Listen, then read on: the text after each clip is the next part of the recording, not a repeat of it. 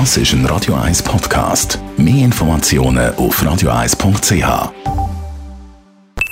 Die Morgenkolumne auf Radio 1 präsentiert vom Grand Casino Baden. Grand Casino Baden. Baden im Glück. Einen schönen guten Morgen.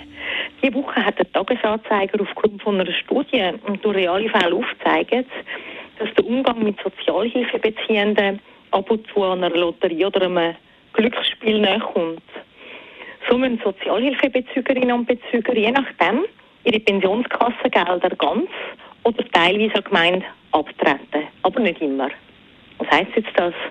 Wenn jemand im höheren Alter arbeitslos und dann ausgesteuert wird oder sonst aus einem Grund nicht mehr arbeiten kann, dann hat der Mensch ja Anrecht auf Sozialhilfe. Und das ist soweit logisch und gesetzlich auch so vorgesehen, weil man ja nicht will, dass jemand unverschuldet in Not geratet und dann kein Auffangnetz hat.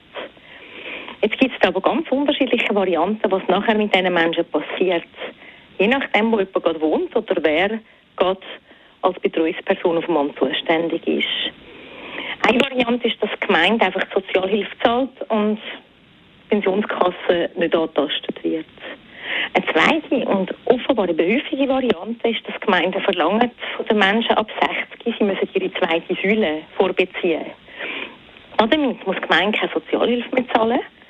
Aber das Ersparte natürlich von der Pensionskasse ist dann bei diesen Menschen meistens schon weg, wenn sie ins Rentenalter kommen. Und dann sind sie wieder in Armut.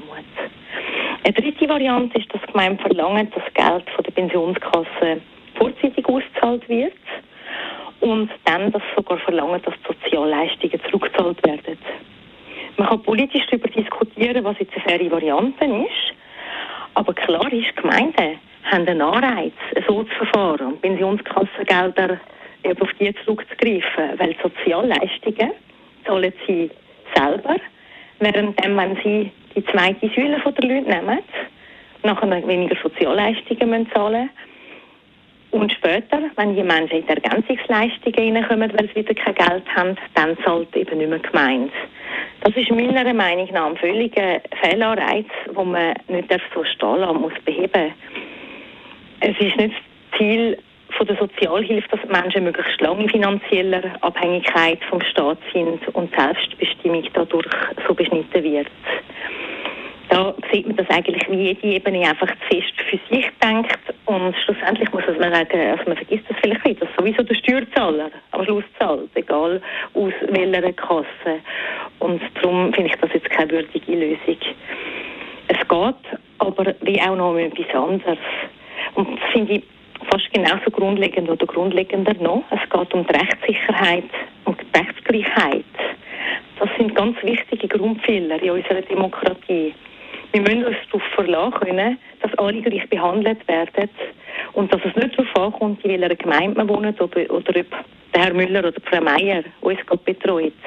Für die Rechtssicherheit müssen wir garantieren, sonst geht das Vertrauen in den Staat verloren. Die Morgenkolumne auf Radio 1.